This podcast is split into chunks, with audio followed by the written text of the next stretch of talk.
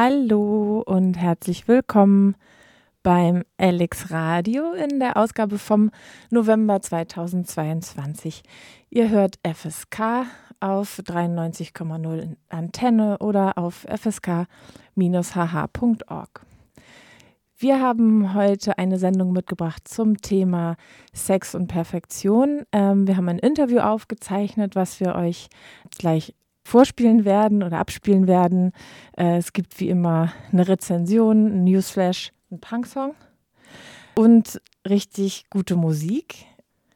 Willkommen zurück auf FSK 93.0 MHz bei eurer Lieblingsqueer-feministischen Radiosendung El Radio, immer am dritten Sonntag im Monat.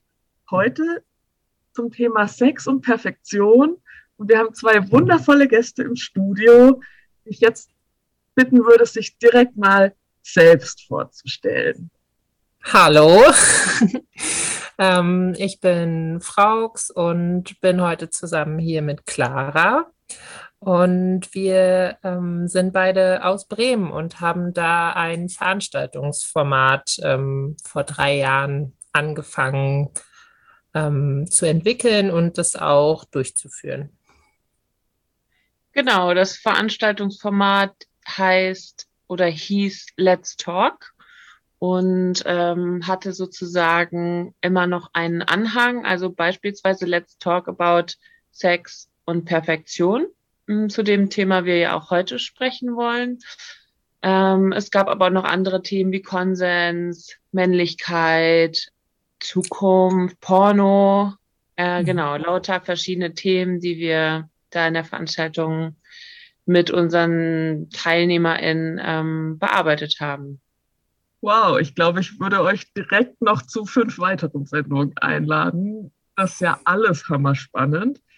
Wie ist es zu diesem Let's Talk-Format gekommen und habt ihr euch jetzt auf Sex und Perfektion spezialisiert oder macht ihr alles?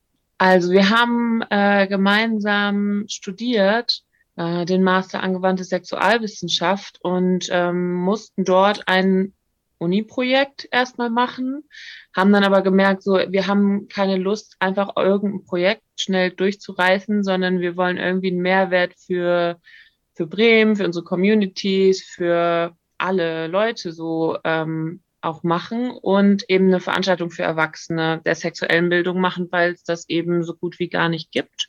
Und dann sind wir ein bisschen übers Ziel hinausgeschossen und haben einfach immer weitergemacht, obwohl das Projekt schon längst vorbei war.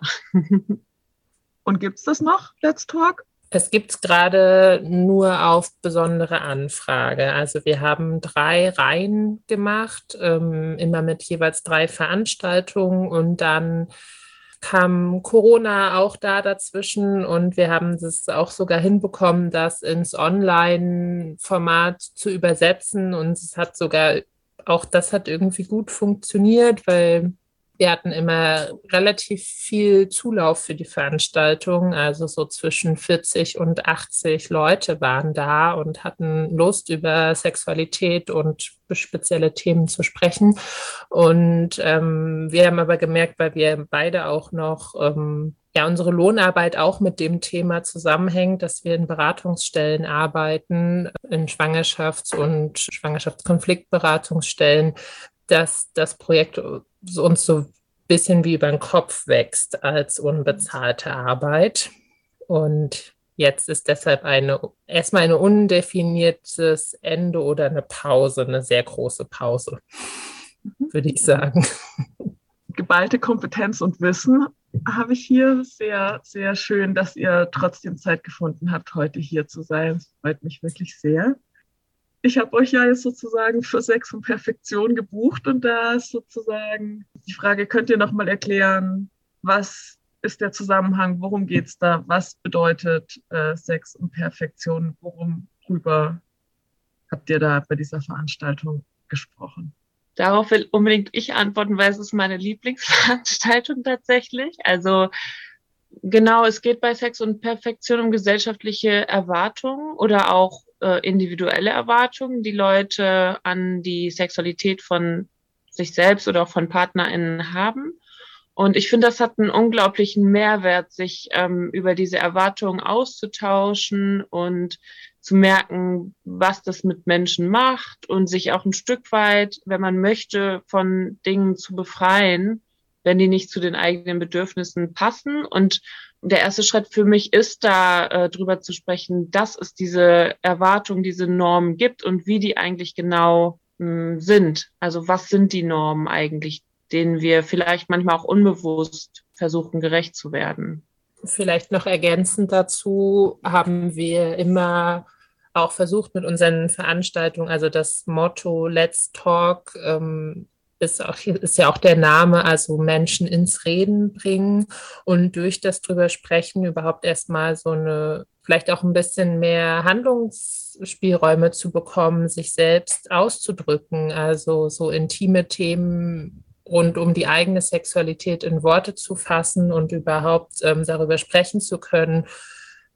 Wo sehe ich mich denn einem Erwartungsdruck ausgesetzt und ähm, wo spule ich vielleicht manchmal nur ein Skript ab, weil ich es so gelernt habe, dass es so zu sein hat und dem entgegen aber auch immer was Positives oder Empowerndes zu setzen und auch Raum aufzumachen für, für abseits des Mainstream sozusagen und da viel Platz zu geben, dass alles auch besprochen werden darf.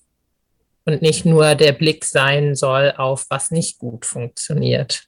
Oder klar, kannst du das gerade noch ein bisschen schöner sagen? Ich äh, kriege es gar nicht so gut hin. Mein Perfektionsdruck ist auf jeden Fall da, die richtigen Worte zu finden.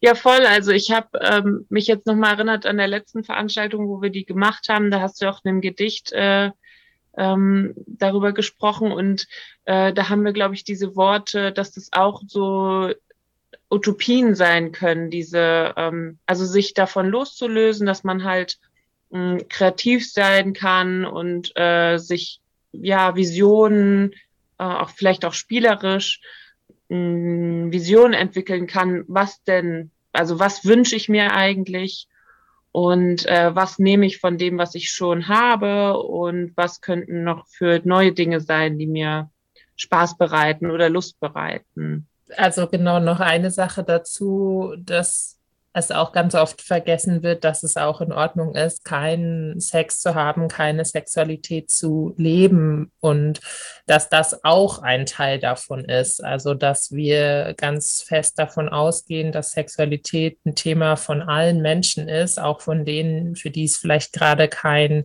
keine gelebte Realität ist oder das auch nicht von Interesse ist, dass gibt es ja alles ein weites Spektrum und da aber auch nicht den Anspruch zu setzen, alle müssen irgendwie den Maßstab an Erfahrung mitbringen, um überhaupt sprechen zu dürfen oder zu können, sondern da auch nochmal zu versuchen, ja, das Feld und den Raum mehr zu öffnen, um alle Menschen anzusprechen, die sich mit dem Thema beschäftigen möchten.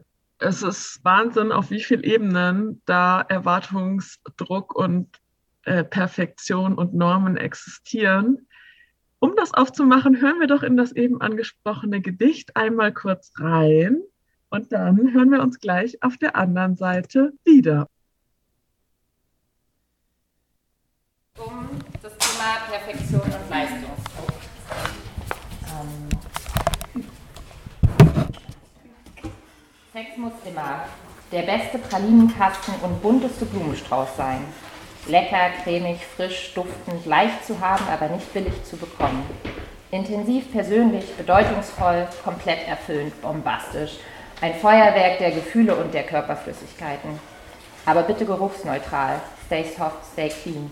Dirty wird nur getalkt. Möglichst normal sein, aber bitte auf keinen Fall normal sein. Langweilig. Perfektion ist die Devise. Erst zählt Jungfräulichkeit, nur nicht als alte Jungfer enden ein weißes Blatt, aber nicht grün hinter den Ohren. Erfahrung auf dem Lebenslauf, aber zu viel bitte nicht. Obwohl, ist der Ruf erst ruiniert, lebt sich völlig ungeniert. Und regelmäßiger Sex ist gesund, hält fit, verbrennt massig Kalorien. Diets, not riots. Der sexy Körper muss immer perfekt, glatt, ohne Haare, Dellen und Falten sein. Ewig jung, gut gebaut, Waschbrettbauch, Sixpack, sinnlich, sinnlich rund, Brüste, auf jeden Fall Brüste. Drei Tage Bart, glatt rasiert, runder Po, kleiner Po, Knackpo, J-Lo-Po, Apfelpo, straffer Po, sexy Po, anal verfügbarer Po. Beine bis zum Hals, besten Teil, breites Kreuz, Genitalien nach Lehrbuch. Bloß nicht zu klein, aber auch nicht zu groß. Untenrum frei, eng und fresh, it smells like fish. Puh. Vor allem funktionieren soll er, der sexy Körper. Stehen soll er, schwellen, beben, spritzen, möglichst nackt. Sich bloß niemals nackig machen. Immer bei sich bleiben, sich total spüren und genießen. Aber den Liebsten jeden Wunsch von den Lippen ablesen. Bloß nicht reden. Lustkiller. Statt verklemmt, möglichst locker, ungehemmt, aber diskret. Sex ist intim, privat. Don't let the neighbors know. Aber laut stöhnen das schon. Das macht mich an, Baby. 96, 69, Stellungswechsel, Fallatio, Cunilingus, Coitus Interruptus, Kamasutra, Tantra, Fisting, Rimming, Fingering, Squirting, Switching, Scissoring, Exploding, totally enjoying, great performing. Willkommen zurück bei Alex Radio, eurer queerfeministischen Radiosendung auf FSK 93.0 MHz. Heute mit Fraux und Clara von Let's Talk. Gerade haben sie uns schon ein bisschen in das Thema Sex und Perfektion eingeführt und auch das eben gehörte Gedicht hat ja jetzt schon mal ein bisschen konkreteren Eindruck gegeben, was es eigentlich alles an äh, Normen und Erwartungen gibt. Mir war es bis zu diesem Moment gar nicht so bewusst, mit wie viel ähm, Vorstellungen, Ideen und Erwartungsdruck ich eigentlich daran gehe. Da habe ich selber den Eindruck, ach, ich bin ja total frei, feministisch, queer-feministisch. Ich habe das alles gar nicht so, diese Stereotypenbilder im Kopf, aber natürlich sind sie auf jeden Fall doch da.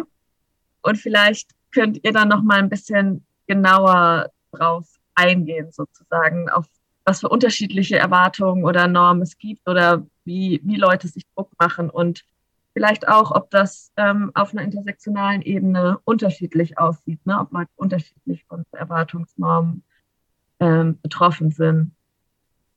Ja, ich kann mal starten. Fragst, du kannst mich gerne ergänzen. Also es gibt ja ähm, in der Sexualität ähm, sowieso viele Skripte, die wir auch schon angesprochen haben, wie Leute sich verhalten sollten. Und die sind dann natürlich nochmal beeinflusst und eingebettet in der Gesellschaft, die an sich eh schon auf ja, verschiedenen Ebenen unterschiedliche äh, Bilder von Menschen hat, also und diskriminierend ist. Und äh, natürlich werden dadurch auch, ähm, je nachdem, welches Geschlecht man hat, welchen Körper man hat, welche Fähigkeiten man hat und so weiter und wie man ansonsten gesellschaftlich eingebettet ist, auch wiederum verschiedene Bilder auf einen projiziert. Das kann sowas sein wie, ähm, dass manchen Menschen gar keine Sexualität zugetraut wird. Das ist oft im Kontext von Behinderung dann der Fall. Ähm, oder dass Menschen ähm, exotisiert werden, sexualisiert werden. Also das äh, war bei uns auch beim Thema Porno sehr präsent, dass halt ja auch durch Porno ja viele unserer ähm, oder der Bilder von Menschen, die Porno, äh, Pornos konsumieren, beeinflusst werden und da diese ähm, Inhalte aber immer auch äh, gesellschaftliche Klischees reproduzieren. Ja, oder ganz, um ganz klar zu sagen, auch Rassismus und Diskriminierung reproduzieren und das nicht zu knapp. Und diese Bilder, die konsumiert werden, aber auch wieder einen Einfluss haben auf das eigene, auf das eigene Empfinden. Wie muss ich denn sein und wie, wie darf ich mich bewegen? Was wird überhaupt von mir ähm, als Körper, der irgendeine Art von Sexualität leben möchte, von der Gesellschaft auch erwartet oder verlangt. Also es ist so sexualwissenschaftlich nicht ganz klar, dass nur weil wir Bilder sehen, sich dadurch die Skripte, die wir leben, die werden nicht eins zu eins sozusagen abgeschaut, aber die werden schon dadurch mit geformt und geprägt. Also es ist schon so ein Vermögen da, das Gesehene ähm, auch zu abstrahieren und das nicht direkt zum eigenen zu machen, aber trotzdem prägt sich dadurch auch der Blick auf, wie kann Sexualität funktionieren Und vielleicht ist aber auch noch wichtig zu sagen, dass Clara und ich aus einer weißen und akademischen Perspektive auf das Thema schauen und ähm, wir gar nicht so umfassend alle mit meinen und denken können, auch wenn wir das versuchen in unserer Sprache. Aber weil du jetzt besonders nochmal so einen intersektionalen Blick angesprochen hast, den wir nicht aus eigener Erfahrung mit abdecken können voll gut, dass du das nochmal dazu sagst, weil die Hörerinnen und Hörer können dich ja jetzt nicht sehen im Radio. Aber vielleicht könnt ihr nochmal sagen, aus so einer spezifischen ähm, Perspektive, so sexpositiver, queerer Feminismus, das macht ja auch wieder die ganz eigenen Erwartungen an Sex und Sexualität und Perfektion und wie das gelebt werden soll und wie das aussehen soll, irgendwie auf, oder? Also ich würde sagen, ja, auf jeden Fall. Ich glaube, jede Nische oder jede, jede Subkultur hat ihre eigenen ähm, Normen und Erwartungen und das auch bei Queerfeminismus. Also du hast es ja gerade in deiner eigenen Anmoderation schon gesagt, dass du dachtest, oh, du bist total befreit und ähm, das ist, kann ja auch wieder zu einem Anspruch sein, werden, der uns total unter Druck setzt, ähm, zu denken, oh, ich müsste doch jetzt aber super easy sein und ich muss mich doch ähm, immer mit der größten Pleasure selbst befriedigen können und überhaupt äh, muss ich sexuell immer total auf meine Kosten kommen, weil ich bin eine ähm, emanzipierte Person und ähm, ich entspreche nicht irgendwie so einem passiven Bild, was äh, vielleicht mit Weiblichkeit und Sexualität in Zusammenhang steht. Und diese ganzen Ansprüche können ja auch schon wieder einen totalen Leistungsdruck und das Gegenteil von Freiheit auslösen. Genau, mir ist dazu noch eingefallen, ähm, gleichzeitig ist dann, ich finde es so komplex und chaotisch, weil äh, gerade dann, wenn ähm, Personen, die sich damit auseinandersetzen, dann befreien von diesem Anspruch, äh, heftige erfüllende Sexualität zu leben, dann ist das ja auch aus gesellschaftlicher Sozialisierung, sind das oft weiblich sozialisierte Menschen, die sich reflektieren und feministisch irgendwie äh, beschäftigen. Und das wiederum finde ich dann total problematisch, dass sich dann eben Queers und weibliche Personen sagen, ach ja, ein Orgasmus ist auch echt nicht so wichtig. Ähm, unter Gesichtspunkten, dass es diesen Orgasm Gap gibt, also dass eben Cis-Männer ähm, in heterosexuellen Beziehungen, soweit ich weiß, in der Forschung ähm, eh schon viel mehr Orgasmen haben, was ich jetzt dann doch gerade mal eben mit äh, Pleasure gleichsetze, dann finde ich das total schade und denke mir, klar, ähm, es geht uns darum, uns von Erwartungen loszumachen, um näher an unsere eigenen Bedürfnisse zu kommen und dann eben quasi nebenbei lustvolle Erfahrungen zu haben ähm, und nicht, weil das unser Anspruch ist. Mir fällt auch noch ein, dass ich, also weil das, was Clara auch gerade gesagt hat, diese Komplexität oder Verstrickung der Dinge, dass es ja auch ein, ein Riesenfortschritt ist, dass so Städte voll plakatiert sind mit Werbung für Sextoys und dass Orgasmen viel zugänglicher gemacht werden. Und ich finde, davon ist aber auch die Kehrseite von diesem vielleicht auch ein Stück weit kapitalistischen, du kannst es dir einfach nehmen, du kannst es immer und jederzeit sofort haben, dass das auch wieder ganz viel aufmacht, nämlich, ah ja, stimmt, so muss ich ja eigentlich sein und so sehe ich eigentlich aus, wenn ich irgendwie einen Orgasmus habe. Ich schwebe über ein rosanes Seidentuch. also so, das, ähm, das eine, was daran so fortschrittlich und super cool ist, dass es viel mehr in der Mitte der Gesellschaft auch ankommt als besprechbares Thema, ist, ist sozusagen auf der anderen Seite das, was sich das eigen, wie so ein eigenes Bein stellt. Das wie oft mit ähm, gesellschaftlichen Ansprüchen. Ich das auch an dem Thema, das habt ihr ja auch schon gesagt, und dass ich es nicht richtig machen kann, sozusagen, sondern egal wie, dann tappe ich direkt in die nächste Falle, sozusagen. Da stellt sich doch die Frage, wie lässt sich das besser machen? Das besprechen wir vielleicht nach der nächsten kleinen Musikpause. Wir hören uns gleich wieder.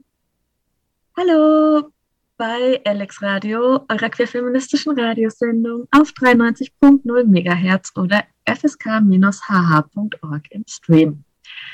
Heute haben wir ja Frau Clara von Let's Talk zu Gast und haben gerade schon ein bisschen darüber geredet, wie so Norm- und Erwartungsdruck beim Sex aussehen kann und was das mit uns macht. War jetzt alles böse und gemein und komplex und kompliziert, aber so ist es ja auch nicht. Sex ist ja auch cool und macht auch Spaß, trotz all dem, was da drumherum ist und mit dem auch. Vielleicht legen wir noch mal ein bisschen den Fokus auf die positiven, spielerischen Seiten des Ganzen. Oder? Wie siehst du das, Frauks?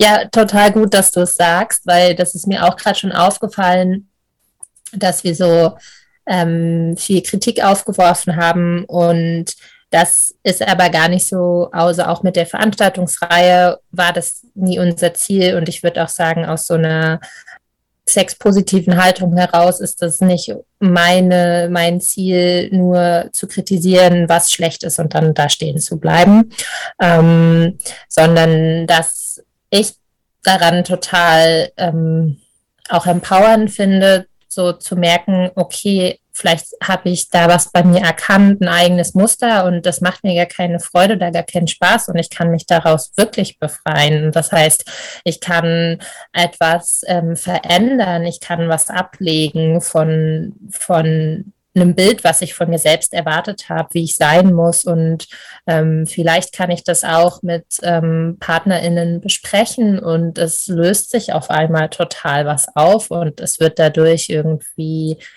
eine andere Intimität oder Vertrautheit möglich, weil man sich zusammen nicht mehr im Weg steht mit den eigenen unausgesprochenen Erwartungen. Und ähm, das finde ich daran total positiv. Also immer wieder so auf Basis von Konsenssprache auch mit einzubeziehen und da weiterzukommen.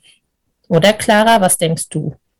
Ja, voll. Und ich erinnere das so von den Veranstaltungen, dass wir auch manchmal versucht haben, das so ein bisschen aufzuteilen, dass Frauks und ich in der Moderation, in der Vorbereitung, in den theoretischen Inputs so ein bisschen diesen kritischen Blick reingebracht haben. Und ähm, eigentlich, um dann den Menschen, die vor Ort sind, ähm, den Raum zu öffnen, jetzt in eine positive Erfahrung zu starten und ähm, vielleicht äh, direkt schon an dem Punkt anzusetzen. Okay, das haben wir jetzt alles gehört und dann können wir jetzt ähm, nicht direkt mit äh, praktischen Erfahrungen, aber allein schon in diesen Austausch zu kommen, direkt da mit den positiven Erfahrungen ansetzen, also zu merken, hey, das ist möglich, Dinge auszusprechen. Ich kann mich vielleicht auch mit den anderen verbinden darin, in den Erfahrungen, die wir machen. Das kann bestärkend sein. Ich kann vielleicht auch mal was ausprobieren, was ich jetzt mit meinen Beziehungs- oder SexpartnerInnen nicht ansprechen würde. Also ähm, für mich ist das ein sehr großer Anteil oder ein sehr großer Wunsch, dass daraus was Positives erwächst aus dieser Auseinandersetzung dann machen wir hier das doch genauso und legen jetzt auch noch mal ein bisschen den Fokus darauf, wie kann die positive Umsetzung dann aussehen von, okay, ich setze mich mit mir auseinander und erkenne das und was mache ich jetzt cooles, Neues, anderes. Ja, das kann natürlich total verschiedene ähm, Wege nehmen, je nachdem, was du für ein Typ bist. Also das kann ja sein, dass du anfängst, ähm, dich mit Büchern auseinanderzusetzen, die es zu allen möglichen Themen gibt. Das kann sein, ähm, dass du dich irgendwie anfängst anders wahrzunehmen, auch in dem Moment, wo du dich mit diesen Fragen auseinandersetzt, dass du auch in sexuellen Situationen dich anders wahrnimmst ähm, oder dir auch vielleicht aktiv vornimmst, was Neues oder was nochmal bewusster wahrzunehmen. Ähm, oder auch vielleicht dich zu reflektieren. Also das sind so diese Fragen, die wir dann auch in der Veranstaltung gestellt haben, die basieren schon viel auf einer rationalen, auf so einer Reflexionsebene, sage ich mal, weniger auf der körperlichen. Ähm, das ist ja für manche Leute auch ein guter Zugang. Also das können Fragen sein wie, welche Ansprüche und Erwartungen, die du selbst an Sex hast, findest du wichtig und welche würdest du lieber loslassen? Oder ähm, eine Frage wie, wie gehst du mit Scham in sexuellen Situationen eigentlich um? Mhm. Also das könnten eben diese Fragen, die so einen Anstoß bieten oder eben, wie gesagt, auf einer körperlichen Erlebnisebene ähm, da reinzugehen, alleine oder auch mit PartnerInnen, ja. Raux, was hast du noch für Ideen? Mm, ja, mir kam ganz doll dieses ähm, dieser Weg, dass manches gar nicht so direkt funktioniert, sondern auch indirekt über so einen Zugang zum eigenen Körper und da, also weil Scham ist ja auch viel mit Unsicherheit verbunden und vielleicht auch mit einer nicht so hohen hm, Selbstwertschätzung oder eine Abwertung von sich selbst, was ja auch viel in weiblich sozialisierte Körper sehr doll eingeschrieben ist. Und da irgendwie sich so vorzuwagen und vielleicht ähm, in Frage zu stellen, warum drücke ich meinen Körper immer in irgendwelche engen Kleidungsstücke rein, die kneifen oder ähm, was ist daran eigentlich gut oder möchte ich das selber, weil ich finde es gut oder wer schreibt mir das vor? Und über so Umwege vielleicht auch einen, einen anderen Bezug zu sich zu finden oder da ein, ein Stück weit sich mehr Freiheiten zu nehmen, die sich dann auch auf auf Sexualität auswirken und auf ein positiveres Selbstwertgefühl. Das habe ich gerade noch gedacht, dass es sehr oft auch so über Ecken geht und natürlich auch wir alle nicht frei sind von, wie werden wir von außen bewertet und gelesen und eingeschätzt und da vielleicht auch ab und an mal zu üben in einem sicheren Rahmen, also mit Friends, wo Mensch sich wohlfühlen kann, sich mal was zu trauen und irgendwas zu verändern ja, ohne jetzt so hippie-mäßig klingen zu wollen, dass alles total toll ist und alle einen erleuchteten Körper haben. Aber so dieses, äh, Clara hat dieses Wort in unseren Veranstaltungen so geprägt, so den positiven Diskomfort. Also so sich so hervorwagen aus so der eigenen Komfortzone sich was trauen, was vielleicht an Grenzen geht, aber nicht ähm, grenzverletzend ist und schlecht ist.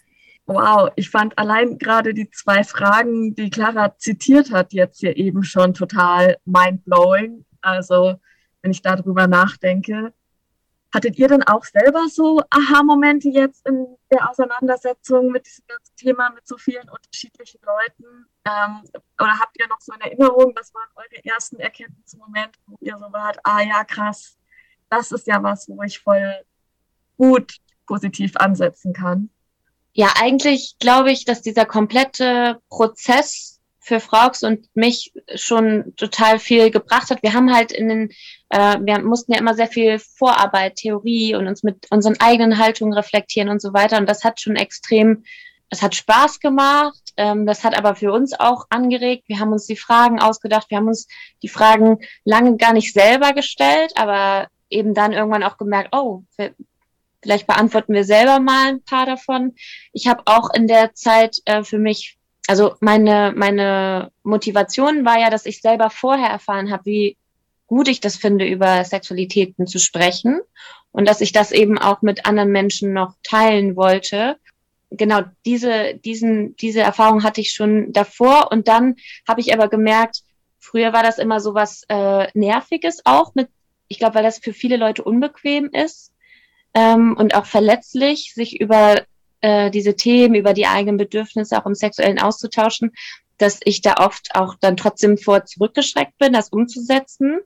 Und dann aber gemerkt habe, nee, es können, ähm, es kann so schön und äh, bereichernd sein, sich das zu trauen. Und das sind Menschen, mit denen ich dann auch vielleicht näher sein möchte. Und wenn das für manche Leute nicht passt, also wenn das Bedürfnis nicht da ist, sich auch verbal auszutauschen vielleicht oder sich mit bestimmten Fragen über die eigenen Bedürfnisse auseinanderzusetzen.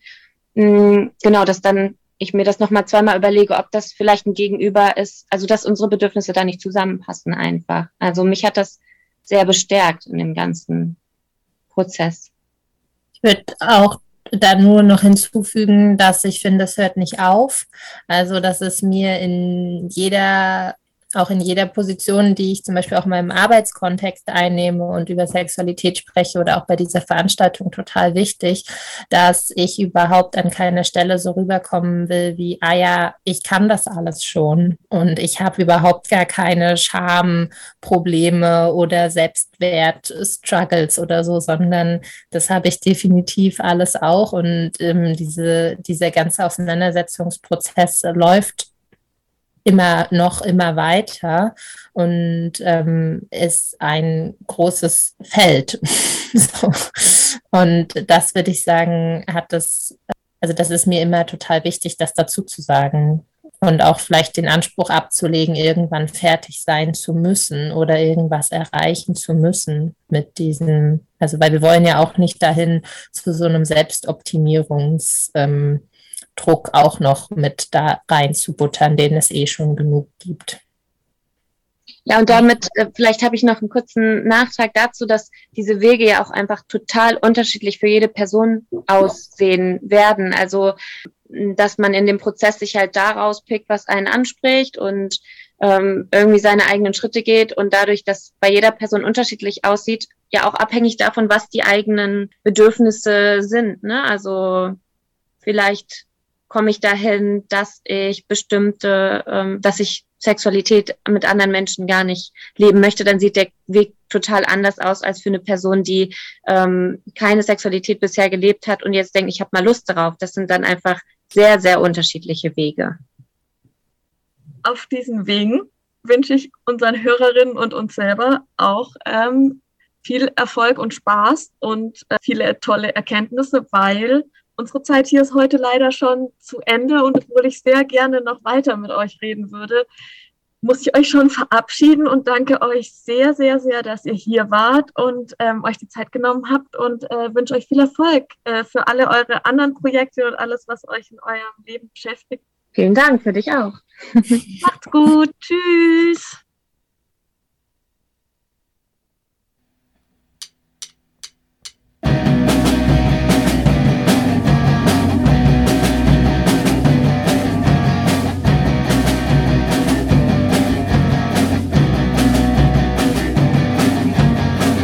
ba ba ba ba ba ba ba ba ba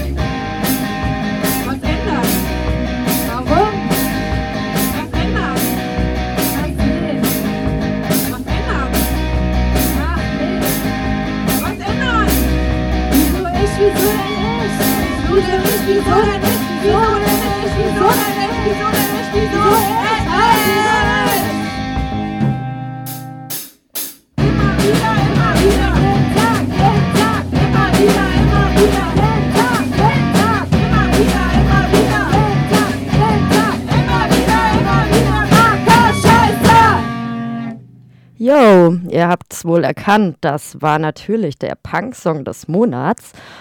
Und genau, den habe ich tatsächlich erst heute Morgen rausgesucht, weil eigentlich wollte ich was ganz anderes nehmen. Und dann war ich aber gestern Abend in der Roten Flora auf einem Konzert.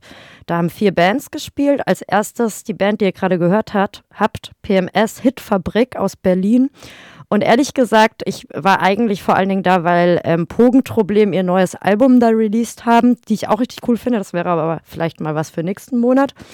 Aber irgendwie hat die erste Band mich so überzeugt, weil sie von sich selbst so sagen, ja, sie machen so Ü30-Punk und ich fand das irgendwie spannend, weil ich mich damit sehr gut identifizieren konnte. Und ich finde es einfach immer cool, wenn Leute, die auch noch nicht 100 Prozent, ähm, was weiß ich, seit 30 Jahren in Bands spielen, sondern eben die 30 Jahre es nicht geschafft haben, in Bands zu spielen. Und wir wissen ja alle, dass es für Flinters besonders schwer ist, in Bands zu spielen. Ähm, und die das dann einfach doch noch machen und dann kommt sowas dabei raus wie PMS Hitfabrik. Da kann man dann auch Rihanna Umbrella als Punk-Song spielen und dabei Regenschirme durchs Publikum geben. Und mir hat das einfach richtig gute Laune gemacht. Und ein Downer war aber am Ende, dass ähm, Schwach waren die Headliner des Abends und das war dann so mega die Macker-Performance auf der Bühne und das fand ich super schade, weil die anderen Bands alle mit, mit Flinters waren und super cool und aware und so. Wir wollten an dieser Stelle nochmal unsere Solidarität äh, ausdrücken mit den AktivistInnen von Bahamat Fa. Das ist ein queer-feministisches Kollektiv von jungen im Exil lebenden IranerInnen und Afghaninnen. Und wir hatten Bahamat Fa auch schon in unsere Sendung eingeladen und eventuell kommen sie nächsten Monat auch. Momentan sind sie ja beim Hungerstreik und können deswegen sehr wenig Öffentlichkeitsarbeit machen. Also folgt ihnen auf Instagram bahamat-fa und dann ähm, bekommt ihr auch mit, was die so machen. Und am Wochenende gab es auf jeden Fall am Samstag auch sehr viele Protestaktionen zu dem Thema und ich wollte dazu einen Text vorlesen. Der heißt Der blutige November.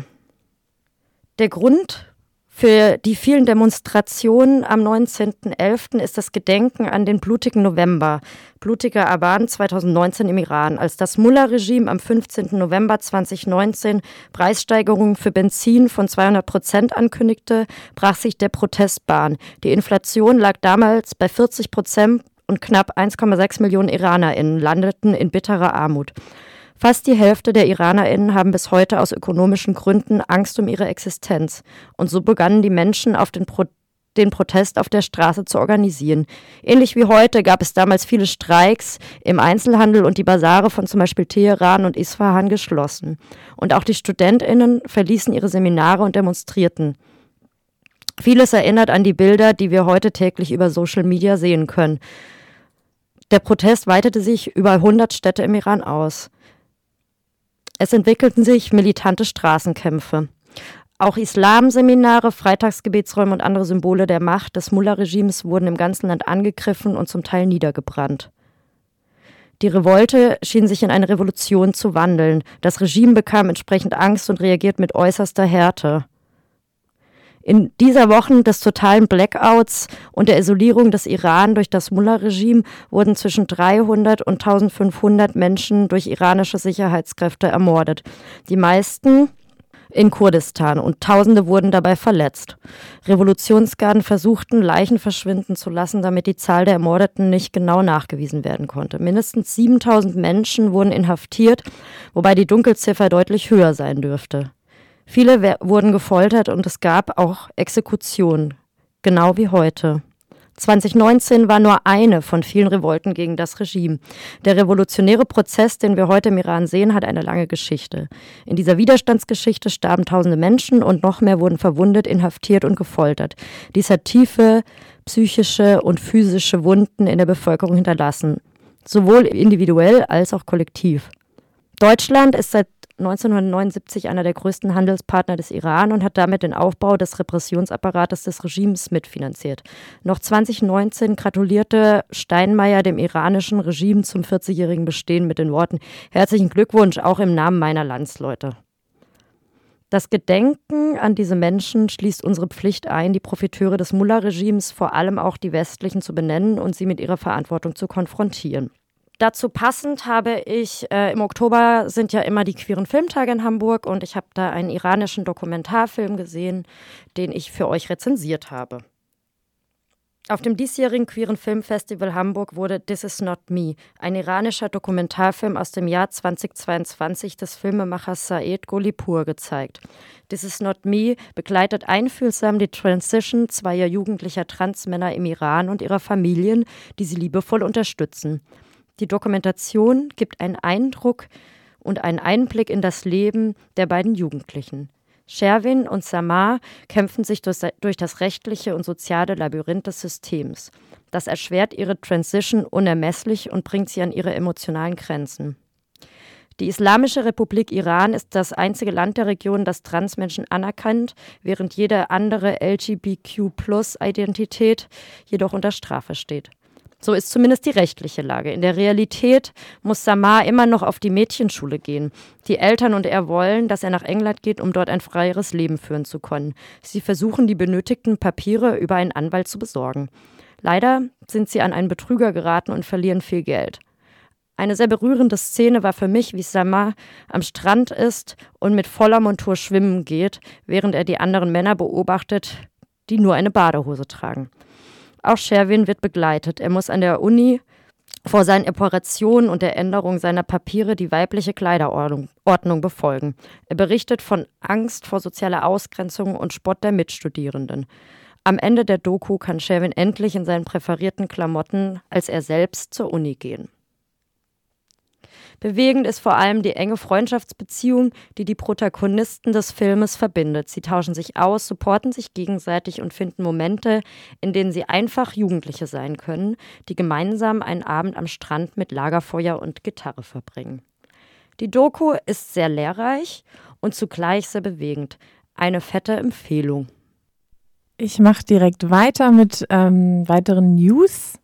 Heute in Kurzform ähm, es gibt allerdings eigentlich sehr viele News, aber ganz ähm, aktuell, heute ist der Transgender Day of Remembrance. Ähm, das heißt, am heutigen Gedenktag für die Opfer von Transfeindlichkeit wird weltweit all den Transmenschen, die wir 2022 äh, verloren haben, gedacht. Und traurigerweise listet das äh, Trans Murder Monitoring 327 Morde an ähm, trans- und nicht-binären Menschen im letzten Jahr auf und darunter das erste Mal seit 2008 auch wieder Deutschland. Heute sind in Hamburg auch, also sicherlich auch deutschlandweit, aber in Hamburg drei Veranstaltungen zum Trans Day of Remembrance angemeldet. Jetzt gleich um 16 Uhr ähm, ist eine Demo, die an der Kunsthalle startet. Vom Queer Anarcha Film Kollektiv um 18 Uhr eine Demo ab Jungfernstieg von Pride Rebellion Hamburg und auch von 16 bis 18 Uhr eine Kundgebung am Heidi-Kabel-Platz von NB Galactic Transtastic. Das sind ähm, die Kundgebungen und Demos für heute zum Trans Day of Remembrance. Die weiteren News, die eigentlich auch alle super wichtig und aktuell sind, folgen dann im nächsten Monat.